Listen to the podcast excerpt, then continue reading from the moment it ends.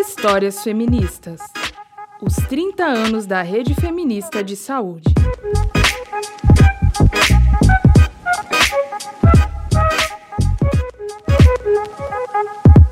Olá, seja bem-vinda ao podcast Histórias Feministas, 30 anos da Rede Feminista de Saúde. Eu sou Amanda Gaion. E eu, Ana Carolina Franzon.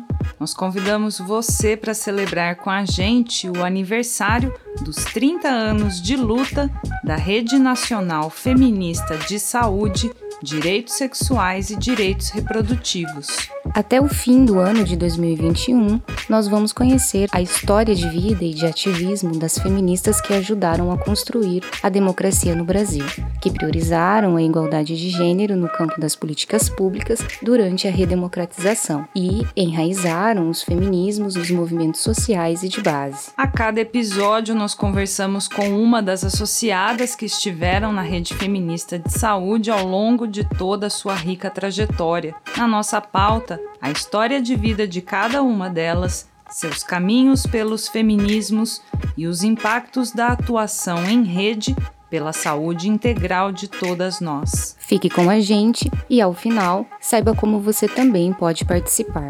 Boa escuta!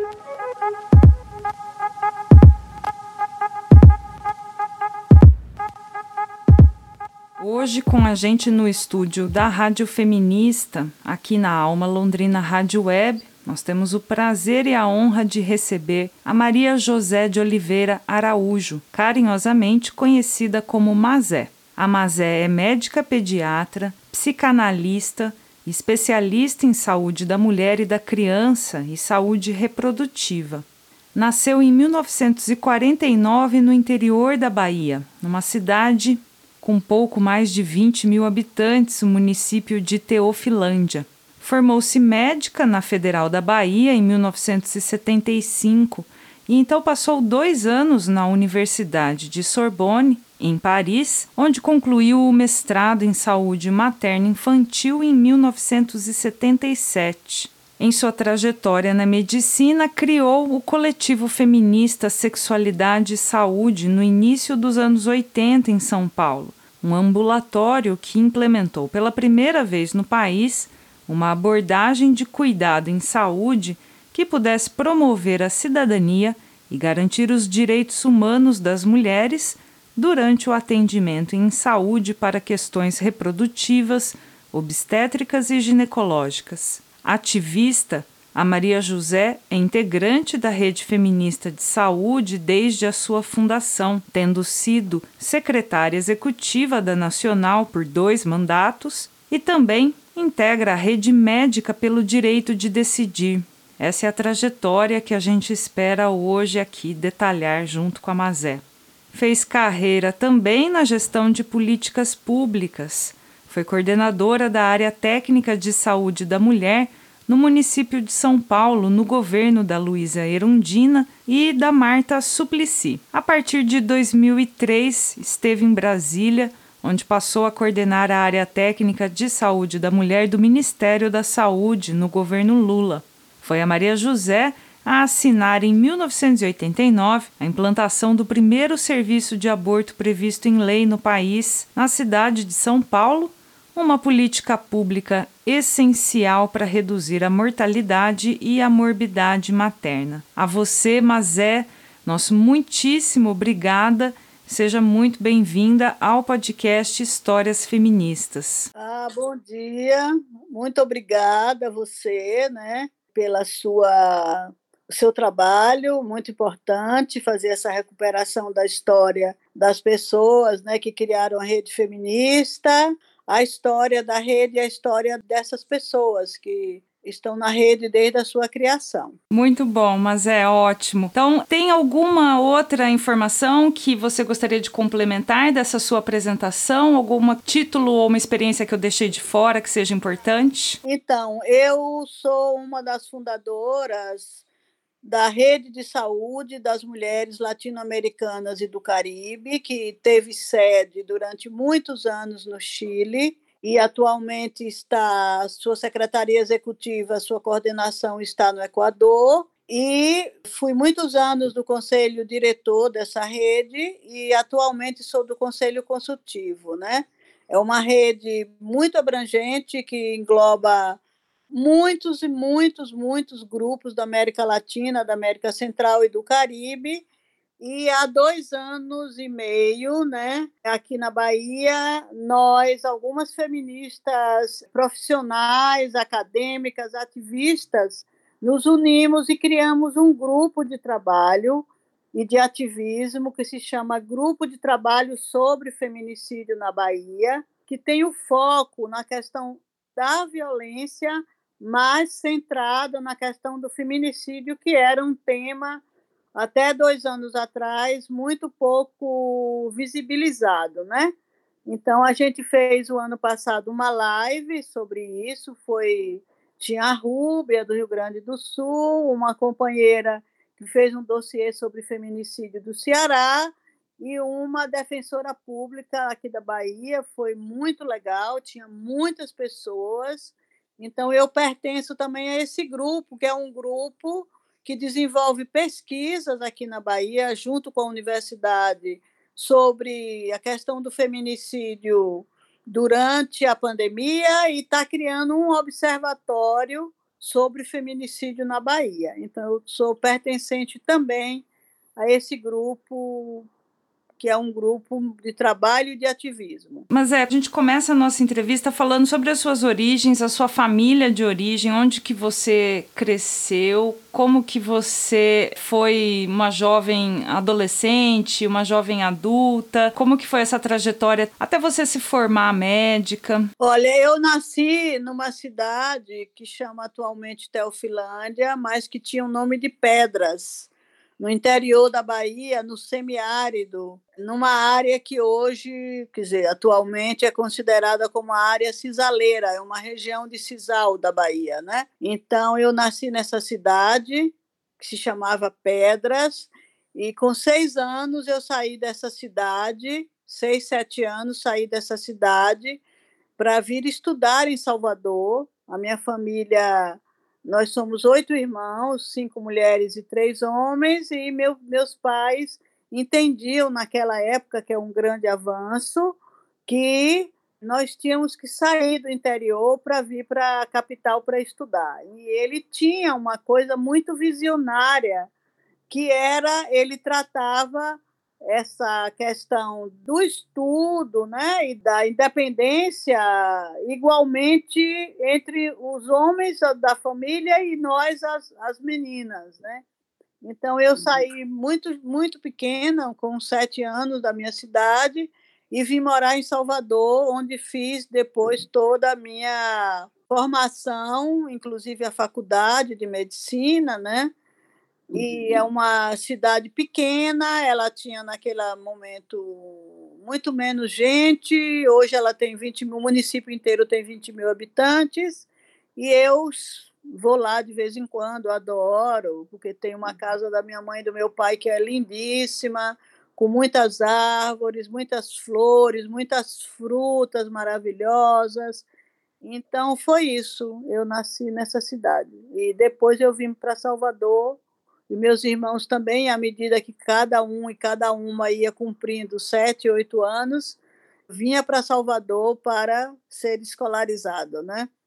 Então, é essa um pouco minha trajetória de infância nessa minha cidade que eu gosto muito. E aí, você formou-se médica na Federal da Bahia, mas é? Na Federal da Bahia. E então fez raízes, né? Salvador é esse lugar onde você tem as origens é, também. Eu saí daqui depois de formada, eu fui para o Rio fazer residência de pediatria. Fiquei três ou quatro anos no Rio, onde eu fiz uma residência de dois anos, pediatria geral. Depois eu fiz um ano só de neonatologia, que é uma especialidade voltada para recém-nascidos, né? E de lá eu fui para Paris com uma bolsa do governo para fazer um curso de especialização que era tem o mesmo nível de mestrado na área de saúde materno-infantil. Então, eu morei três anos na França E depois que eu terminei o meu curso, né, eu voltei para São Paulo. Não voltei para Salvador, voltei para São Paulo, que para mim era uma cidade naquele momento mais pulsante. Todos os refugiados políticos estavam voltando pela anistia, então eu conhecia muita gente que morava em Paris, na Suécia, na mesma época que eu. E eu voltei para São Paulo, onde eu continuei minha militância feminista na área da saúde das mulheres, dos direitos humanos, que eu já tinha na França, né? Porque na França tinha muitos refugiados e refugiadas de toda a América Latina, que foi aquele boom das ditaduras latino-americanas. Então tinha gente da Argentina, do Uruguai, do Chile, e tinha uma, um movimento que se chamava Círculo de Mulheres Brasileiras, onde tinha muitas mulheres que participavam, que era um círculo feminista, onde se debatia a questão da mulher, a igualdade, e tinha um movimento também francês feminista muito forte, muito atuante. Tipo assim, eu me lembro de uma marcha que teve pelo aborto, que tinha mais de 100 mil mulheres, 300 mil mulheres. Então foi um momento muito intenso e aí eu queria continuar isso e eu entendia que em São Paulo, e era verdade, tinha mais possibilidade de continuar. E aí em São Paulo foi que eu cheguei e comecei a realmente militar aqui no Brasil com o feminismo. Tinha uma entidade que chamava Associação das Mulheres, que era composta por mulheres que viviam em São Paulo, mas por um grande número de mulheres que tinham vindo da Europa naquele momento, tanto refugiadas como eu que não era refugiada, né? Nós criamos essa associação, foi muito interessante e daí foi o movimento de São Paulo mesmo feminista foi crescendo, sobretudo em relação à questão da violência, grupos autônomos, muitos grupos se criaram. E aí eu vivi em São Paulo até de 1900 e ai, nem me lembro mais, 80, 84, 83 até 2003, quando eu fui para Brasília para o governo Lula. Então foram anos muito interessantes, muito criativos.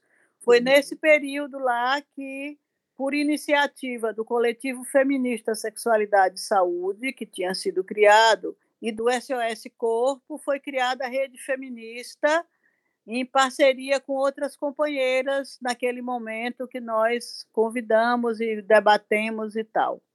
Então, essa é um pouco a história. Certo. Eu estou aqui, mas é com esse livro Saúde das Mulheres, Experiência e Prática do Coletivo Feminista, Sexualidade e Saúde, né? Em que vocês contam, é um livro que está disponível PDF na íntegra na internet, no site do coletivo. Conta pra gente dessa experiência de inaugurar um campo de uma assistência ginecológica, uma assistência à saúde reprodutiva das mulheres que é diferente do paradigma de cuidado em saúde que a medicina tradicional tem, podemos dizer assim? Então, tinha em 1982 foi instituído em Genebra por uma grande ONG feminista que tinha mulheres indianas, africanas, um programa de intercâmbio entre as mulheres do mundo inteiro, né? Então, é, eu me candidatei, eu vi esse programa e me candidatei para ir para um ambulatório que chamava Dispensaire de Femmes, Ambulatório das Mulheres de Genebra, que era um ambulatório feminista gerido pelas feministas, mas financiado pelo governo suíço e que tinha eram mulheres não só médicas, mas acupunturistas, psicólogas, médicas, enfermeiras, nutricionistas que tinham outro modelo de atenção, né? Que, por exemplo, na consulta ginecológica não tinha mesa de ginecologia. A consulta era feita numa cama normal. A mulher colocava o espéculo nela mesma ela ia com a gente para o microscópio ver o resultado da secreção vaginal dela, se ela tinha alguma infecção, se não tinha. Era também focado nos tratamentos complementares, hoje chamados, né? E aí eu fiquei um ano nesse ambulatório, foi em 1983. Foi uma experiência extremamente positiva, extremamente interessante, porque tinha mulheres do mundo inteiro que iam para lá conhecer, fazer intercâmbio, africanas, latino-americanas. E eu fiquei nesse ambulatório, e quando eu terminei minha permanência nesse ambulatório, eu voltei para São Paulo e decidi criar o coletivo feminista Sexualidade e Saúde. Aí chamei várias mulheres do movimento feminista que existiam, né, que muitas nem eram da área da saúde. Fizemos um ano e meio de preparação, veio uma mulher da Suíça para ajudar, pedimos ajuda à comunidade europeia, tivemos os financiamentos todos, e aí abrimos o coletivo feminista Sexualidade e Saúde, né? Que tinha e tem a mesma visão da saúde das mulheres. Naquela época, as mulheres eram formadas, não era necessário ser médica ou enfermeira para aprender a fazer um exame é, especulado, exame da vagina, um exame de mama. Então, nós éramos 16 mulheres, tinha jornalista, tinha socióloga, tinha várias médicas, era uma coisa muito aberta, com uma excelente formação teórica, com várias parcerias. Então, na verdade, esse livro né, é o resultado um pouco de alguns anos dessa experiência, que foi muito, extremamente positiva.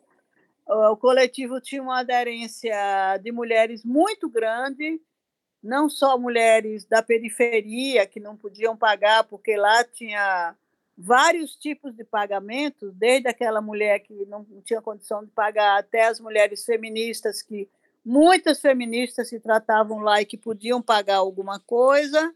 Nosso objetivo maior era dar uma autonomia ao corpo das mulheres, ajudar as mulheres a serem autônomas em relação a muitas questões dos seus corpos, né?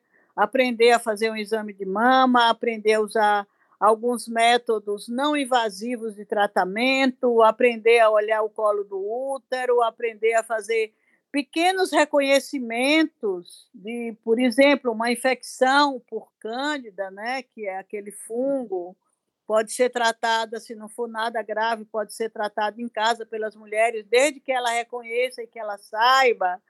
Então foi uma experiência muito positiva, muito mesmo. E um dos resultados né, foi a elaboração desse livro, que ficou muito interessante. Vamos deixar o link junto com a descrição desse episódio. O site do coletivo e toda essa história que a Maria José está contando aqui está disponível no endereço mulheres.org.br e uma experiência também de educação para outros profissionais de saúde, né? Mas é produziram evidências em saúde, enfim, fizeram muita pesquisa, muitas publicações. É um trabalho que cresceu muito forte nessa nos anos 80, nos anos 90 e que hoje está fortalecido novamente né, que traz bastante felicidade. É, exatamente. Tinha toda uma parte do coletivo que era o trabalho de formação de profissionais de saúde, de formação de grupos de mulheres, né? Então a gente tinha convênios com a prefeitura de São Paulo, o coletivo era referência durante um período para o atendimento às mulheres vítimas de violência. Então, eu acho que foi uma experiência super inovadora. Claro que tínhamos, tínhamos medos, né?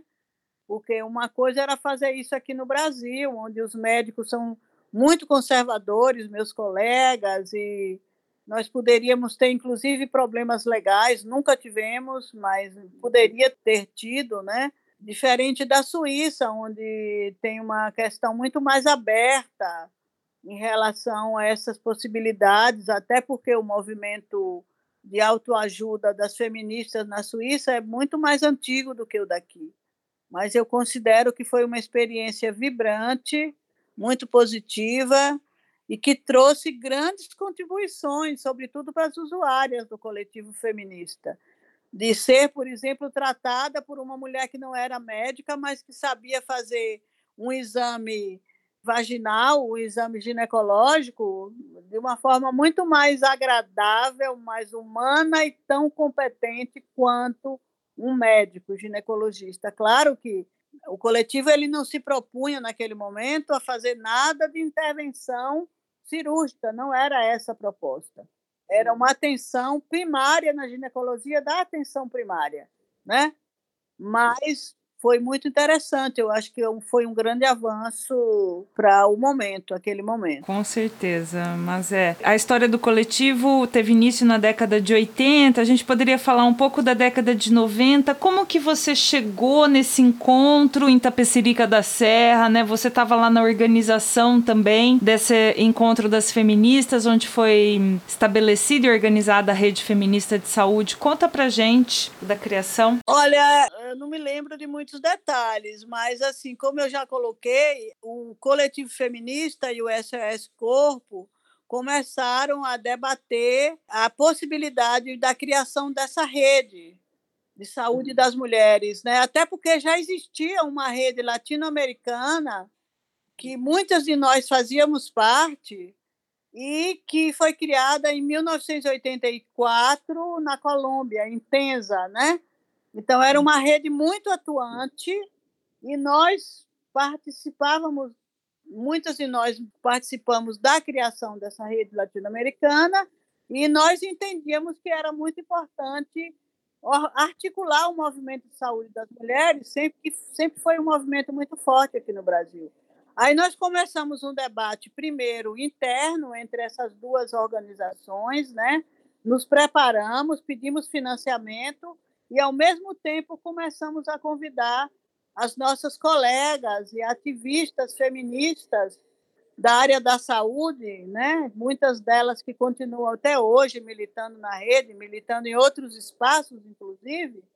E aí nós formamos toda essa frente e organizamos esse encontro, que foi o encontro de lançamento e de criação e de definição da rede feminista. Então, foi uma história que, naquele momento, nós éramos muitas nessa reunião em Itapicirica. Eu não me uhum. lembro o número, mas nós éramos, eu acho que éramos umas 100 mulheres, vindas de vários estados do Brasil, com grandes debates, aprofundamento do que era uma rede, qual era o objetivo, por que, que era importante a gente é, se articular em rede poderia, e não era nem uma conjuntura política que a gente está vivendo hoje, era uma conjuntura muito mais favorável. Mas nós entendíamos já naquele momento que era fundamental fortalecer o movimento de saúde da mulher, das mulheres. Já tinha algumas ONGs no Brasil, SOS, é, Coletivo, Grupo Curumim, no Sul, Santa Catarina, Rio Grande do Sul, Paraíba, vários estados, Minas Gerais, já tinham pessoas, ONGs e grupos feministas, muitos grupos feministas trabalhando. Então, essa rede, ela tentou e conseguiu, pelo menos naquele período e durante muito tempo, articular esses grupos. Depois, alguns grupos terminaram por questões financeiras ou porque as pessoas também mudam, mudam de tema, mudam de objetivo, mudam de, né, de vida. Mas, enfim, essa reunião da rede foi um espaço muito interessante, que foi um grande debate né, da importância realmente da gente se articular em rede, porque nós tínhamos muito mais possibilidades de conseguir fazer uma intervenção concreta nas políticas públicas de saúde e direitos sexuais e reprodutivos. E eu acho que isso foi real. A rede participa de vários espaços, vários lugares, participou de lugares super importantes, como o Conselho Nacional de Saúde, comitês, Comissão de Morte Materna, todas as conferências da ONU, né? Da década de 90, que a rede estava presente, as dos anos 2000 também, que tinha muitas conferências Então, íamos muitos de nós. Ao mesmo tempo, a gente também estava ligada, por exemplo, na rede latino-americana, e já existia a rede mundial de saúde das mulheres, que tinha sede na Holanda e depois mudou. Então, era toda uma integração, né? Tinha os encontros internacionais de saúde das mulheres, que até hoje continua, mas agora está super esporádico que o primeiro foi em Amsterdã, em 1984, que o Brasil estava super presente, né? Inclusive, nós organizamos, a rede organizou esse encontro aqui no Brasil em 1987 ou 88, eu acho, no Hotel Glória, no Rio de Janeiro, tinha 700 mulheres do mundo inteiro, tinha 48 países presentes. Foi no Rio de Janeiro? O encontro internacional ele era realizado sistematicamente a cada três anos em um país. Esse país ele era selecionado no encontro anterior e teve um ano que foi no Canadá, depois veio para o Brasil. Ou foi o contrário? Agora estou na dúvida. Não, foi no Brasil, foi em Costa Rica, depois no Brasil. Depois é que foi para o Canadá. Já teve em Uganda, em Roma, em Genebra, é, na Costa Rica, na Bélgica, nos Estados Unidos. Então, agora tem uns quatro anos que ele não acontece.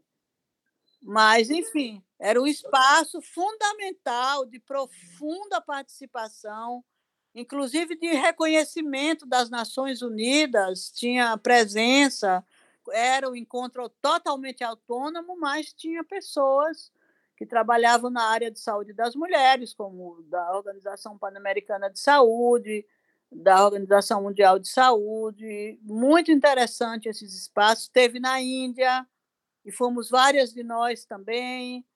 Então, eu acho que o movimento de saúde das mulheres ele foi um movimento extremamente articulado durante muitos anos. Acho que agora deu um, uma pequena decaída e tal, mas tem muito a ver também com a conjuntura e com a, a falta, né, a redução enorme dos financiamentos para as ONGs, para o movimento de mulheres, uma subida da direita em vários países, mas tinha um momento que ele era assim, floresceu, eu diria. Sim. E, mas é, você foi a segunda secretária executiva que a rede feminista teve. A primeira lá em Tapecerica da Serra foi a Maria Betânia. Você consegue identificar algumas ações relevantes ou de trabalhos que você tenha feito nessa época? Imagino que tenha sido 1995. Na verdade, eu fiquei mais de quatro anos na rede, porque eu fui reeleita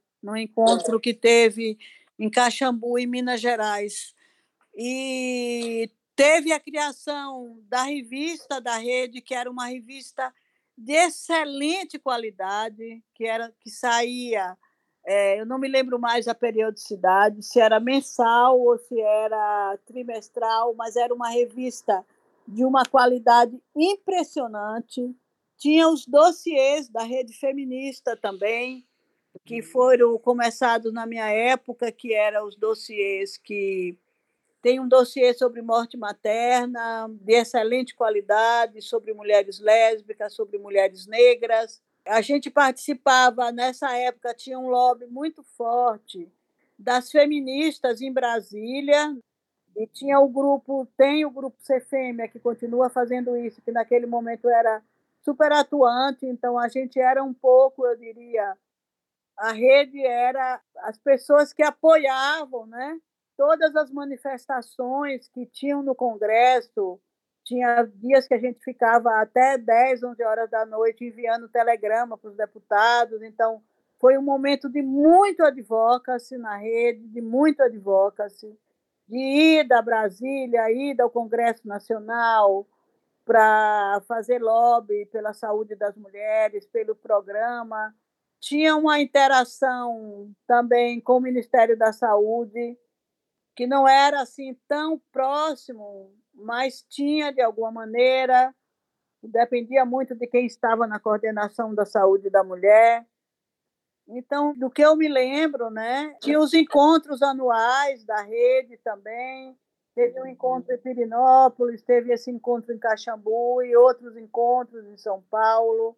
Tinha projetos de lei que a rede conseguiu é, ajudar, apoiar na elaboração, no debate público. Mas é, como que foi fazer a instalação dos serviços de aborto previsto em lei? Eu imagino que tenha sido um enfrentamento muito importante para conseguir avançar uma política pública dessa em São Paulo? É, eu não estava mais como secretária da rede. Naquele momento, eu era coordenadora da área técnica de saúde da mulher da prefeitura de São Paulo e era o governo Erondina.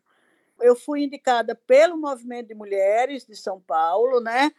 E nós tínhamos muita interlocução, muito apoio, muita integração com o movimento, tanto as mulheres negras como as mulheres é, de todos os movimentos de mulheres da periferia. E era uma reivindicação, constava na plataforma de campanha da Luísa Erondina. E a primeira coisa que a gente fez, em 1988, quando nós entramos, né, que eu fui indicada e aceita pela gestão, foi começar a trabalhar a proposta da implantação do primeiro serviço de aborto legal. É evidente que foi um foi muito difícil, mas assim, foi muito interessante um processo.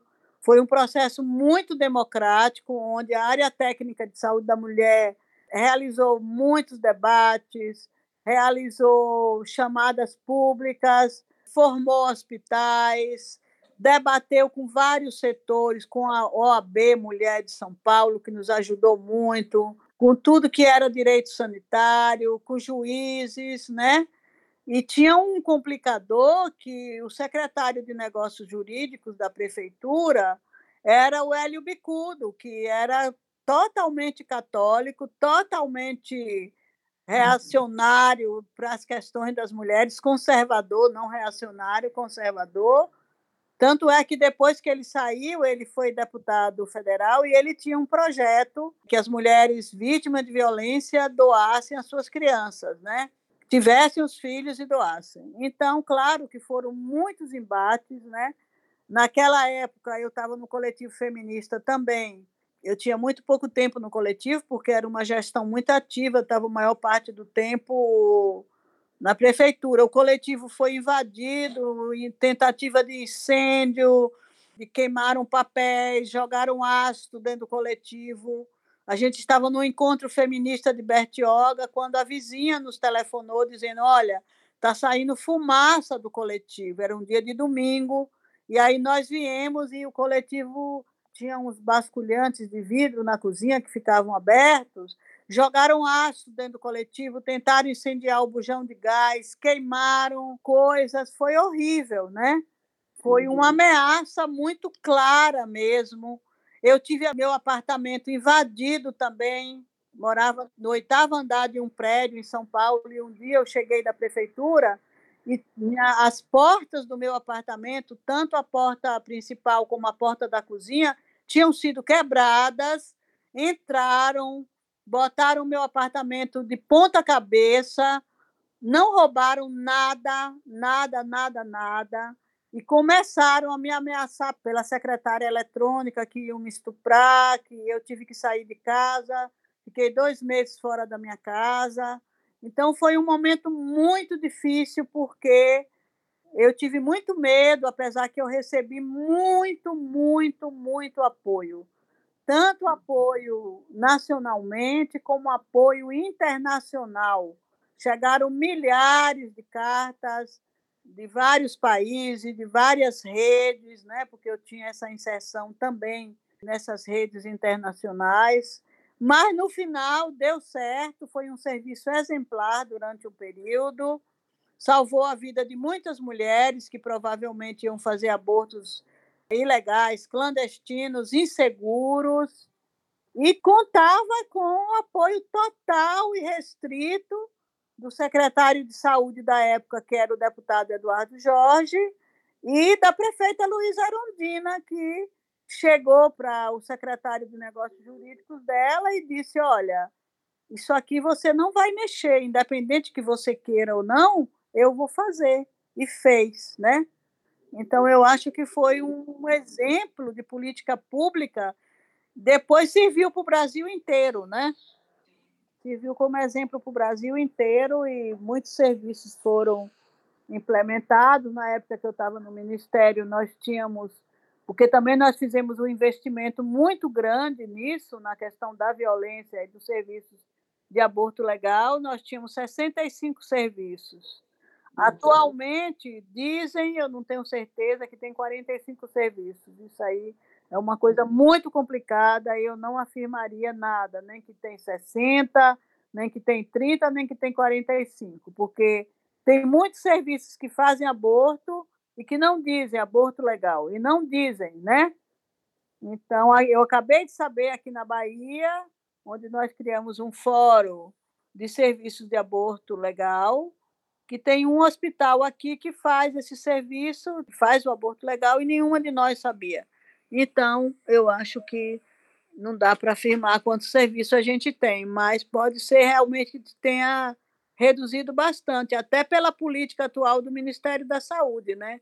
De processar, condenar, criminalizar, retirar todas as normas técnicas super avançadas que foram feitas quando eu estava no Ministério, foi feita a primeira norma de atenção humanizada ao abortamento, foi revisada a norma de violência e retirada a obrigatoriedade do boletim de ocorrência, do laudo do Instituto Médico Legal. Então, realmente, eu imagino que é muito difícil dizer hoje, na realidade, quantos serviços de aborto legal realmente a gente tem. É, até o acesso à informação também tem sido uma dificuldade e um desafio que a gente enfrenta, né? Mas é, mas é a gente já está caminhando para o fim e você fez já alguma análise da situação? Explicou para a gente que esteve lá e em meio a tanta violência política a que foi submetida, ainda assim você e, e, as suas colegas conseguiram avançar uma série de componentes da agenda do desenvolvimento humano sustentável, da agenda do Cairo para a saúde das mulheres. Como que você analisa a situação que nós temos hoje, Mazé? Depois de termos avançado, como que você analisa esses avanços e retrocessos que a gente teve no Brasil? Olha, eu sempre disse, todos os meus artigos, eu sempre disse isso, até porque eu vivi isso, eu fui gestora pública há 13 anos, sempre em cargos de decisão, que as políticas para a saúde das mulheres e para todas as outras áreas, elas só avançam e só podem avançar se nós tivermos governos progressistas, se nós tivermos governos democráticos. Então, eu vivi, por exemplo, a saída da Erundina e a entrada do Paulo Maluf na Prefeitura de São Paulo. Nós tínhamos implementado, eram os primeiros serviços de atenção à violência no Brasil. Nós tínhamos implementado, a cidade de São Paulo era dividida em distritos de saúde. Nós tínhamos implementado pela primeira vez no Brasil, não só o serviço de aborto legal, mas o serviço de violência na maioria dos distritos.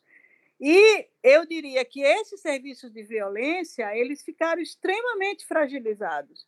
Mas o serviço de aborto legal, como ele foi um serviço implementado de uma forma extremamente participativa e tinha alguns médicos contados a dedo que eram comprometidos, que entenderam finalmente que aquilo era muito importante, eles bancaram o serviço, mas também não avançou muito. Depois veio o Pérola Baito, que é um serviço exemplar realmente, que mas que tem também nele a figura do Dr. Jefferson, mas eu continuo repetindo: política pública só avança se tiver democracia, se tiver governos progressistas. Então, o que a gente está vendo agora é um total e absoluto retrocesso, violação dos direitos humanos das mulheres, das pessoas em geral. Hoje você não consegue, por exemplo, saber o que, que o Ministério da Saúde está fazendo em relação à questão das mulheres. Então, acho que há dois anos atrás, quando começou o governo Bolsonaro, teve uma tentativa da área técnica, que eram pessoas da coordenação colocadas lá, porque certamente eram bolsonaristas, porque ninguém vai para um cargo de confiança sem ser daquele governo, ou pelo menos que pactua com aquele governo, e elas fizeram um documento apoiando algumas políticas para as mulheres de saúde reprodutiva e elas foram demitidas, tá? Então, você imagine o que é o retrocesso. Outro dia eu entrei no site para ver algumas coisas, eu não sei se o ministério continua comprando contracepção de emergência, por exemplo, que na época que eu estava no ministério já tinha ido para mais de 50% dos municípios os municípios maiores, que tivessem alguma complexidade. Eu não sei como é que estão os métodos contraceptivos, ninguém sabe qual é o tipo de apoio que o Ministério dá aos serviços de aborto legal. Provavelmente não dá, provavelmente retira o apoio. Então, eu acho que, assim, eu não sei se as normas técnicas que eram tão avançadas, super avançadas, se elas continuam, não tem como saber, não sai nada, não tem informação, não tem nenhuma relação com o movimento de mulheres, nem com outros movimentos. Pode ser que tenha com alguns médicos em particular, mas essa relação terminou. Então eu eu imagino, quer dizer, eu deduzo que tudo que é relativo ao aborto fora todos os projetos de lei que tem no Congresso, que são apoiados pela bancada do BBB, apoiados pelo Bolsonaro, que é de modificar a Lei Maria da Penha, modificar o atendimento. Se lembra do que eles fizeram a regulamentação do atendimento das mulheres vítimas de violência no SUS, que era para mostrar o feto para a mulher, o ultrassom, e era uma loucura, tudo retrocesso. Então, se você me perguntar, será que vale a pena conversar com a área técnica de saúde da mulher hoje do Ministério? Eu não sei se vale a pena. Eu nunca tentei. Eu só me recusei. Na época que essa equipe foi demitida, teve uma iniciativa de fazer uma carta apoiando essa pessoa que era a coordenação, uma iniciativa de alguns médicos, algumas pessoas que não eram médicas, e eu me recusei a assinar. Inclusive, pediram para as ex-coordenadoras de saúde da mulher para assinar, apoiando elas. Eu falei que eu não ia assinar. E justifiquei a minha posição. E se fosse hoje, continuaria fazendo a mesma coisa, porque cargo de confiança, coordenação de ministério, é dada a pessoas que são de confiança do ministro, de confiança de quem está na Secretaria de Atenção à Saúde, que é bolsonarista, então eu falei que não, que eu não ia assinar apoio a ninguém, porque cargo de confiança é um cargo que tem envolvimento político. Então eu não sei, eu acho, eu nem sei hoje quem é que é na área técnica. Eu acho que é uma médica, mas eu não conheço. Então, eu acho que é um retrocesso em tudo, nos direitos das pessoas, nas políticas da igualdade racial, do, contra o racismo, de gênero, de tudo. Se você vê a Secretaria da Mulher, a SPM com Damares, é um verdadeiro absurdo, uma verdadeira loucura, uma falta de respeito com as políticas, com as mulheres, né? Então é isso. Eu acho que falar em retrocesso é falar de governo Bolsonaro, é falar de retrocesso de direitos, de políticas, de salários, de venda, de privatização de tudo que o Brasil tem, do que o melhor o Brasil tem. Essa é a minha avaliação. Então é uma conjuntura totalmente desfavorável, né? Ele tem maioria no Congresso, então ele termina comprando todo mundo.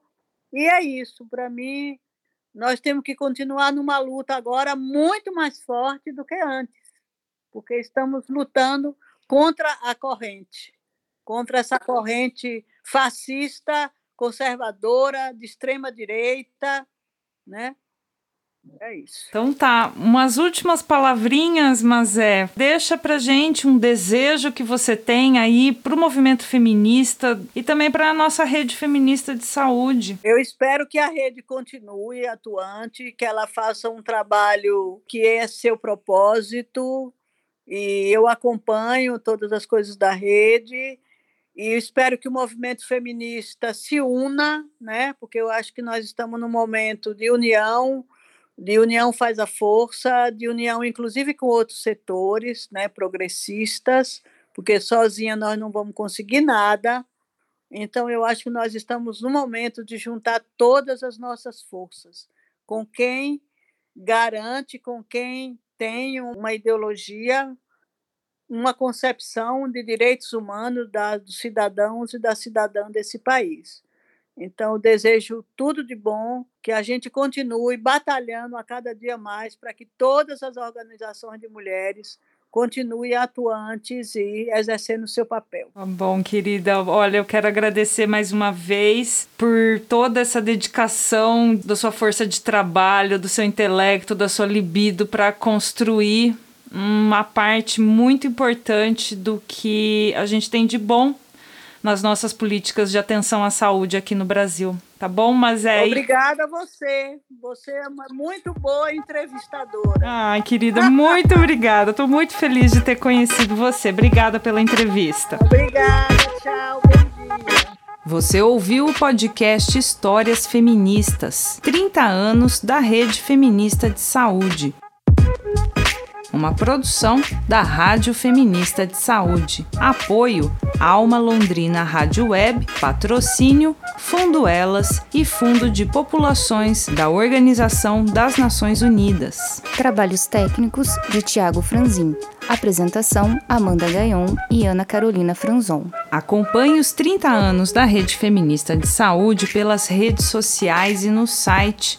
E se você gostou, compartilhe este episódio para fortalecer o movimento de mulheres e avançar a igualdade de gênero no Brasil. Nossos endereços você encontra nas informações do episódio. Agradecemos a sua companhia. Voltamos na próxima semana com mais uma entrevista do podcast Histórias Feministas. Até lá!